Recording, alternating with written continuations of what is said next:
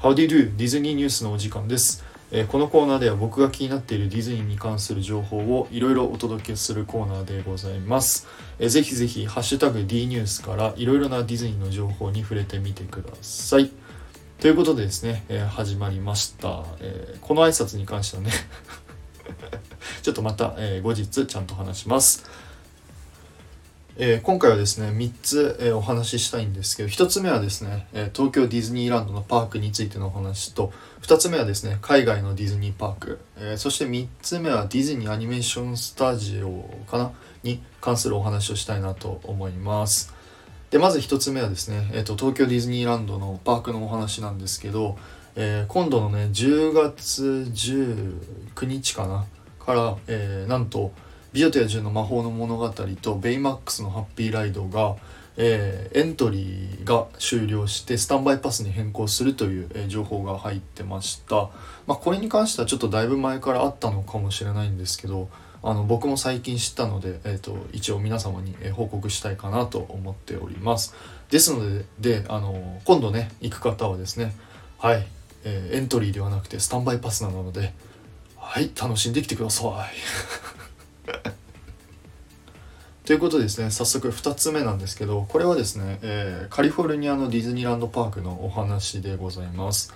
えーなんと、えー MCU に出てきた、えーキャプテンアメリカゾンビと、えーグリーティングができるかもしれないというニュースが入ってきました、まあ、正確に言うとあの TikTok の方で、えー動画が流れておりました。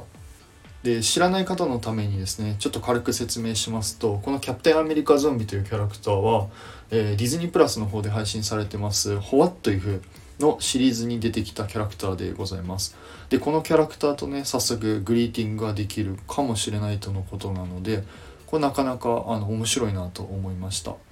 でそれに付属するんですけどあのぜひね TikTok をやってる方は、まあ、インストールねしてる方は見てる方はこの海外のディズニーパークフォローするのもちょっと僕個人的にはおすすめします。結構なかなか面白いと思うのであのぜひぜひ海外パークの方も、えーフォローしてみてください。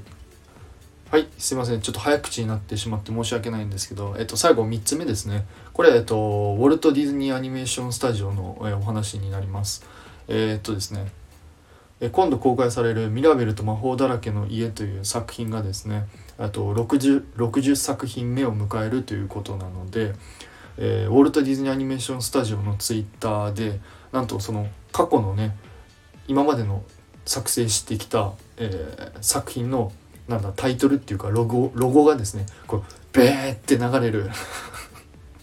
素晴らしいあの動画が、投稿されてました。これちょっと言葉で言うのはちょっと説明難しいのであのそのリンクをですね概要欄の方に貼っとくのであのぜひぜひ皆さん見てみてください。でこれねあの個人的におすすめするのはこの自分の好きな作品のロゴをあのスクショしてそれをなんかねあの待ち受けとかにするのもなんか面白いかなと思うのであのぜひぜひ参考にしてみてください。今回はですね、えっと、3つディズニーニュースを、ご紹介いたしました。いかがでしたでしょうか、えー何かありましたらコメントレターのほどお待ちしておりますのでよろしくお願いいたします、えー最後になりますがいつも皆様いいねやコメント本当にありがとうございます。それではまた次回の D ニュースでお会いいたしましょう。テトリスでした。バイバイ。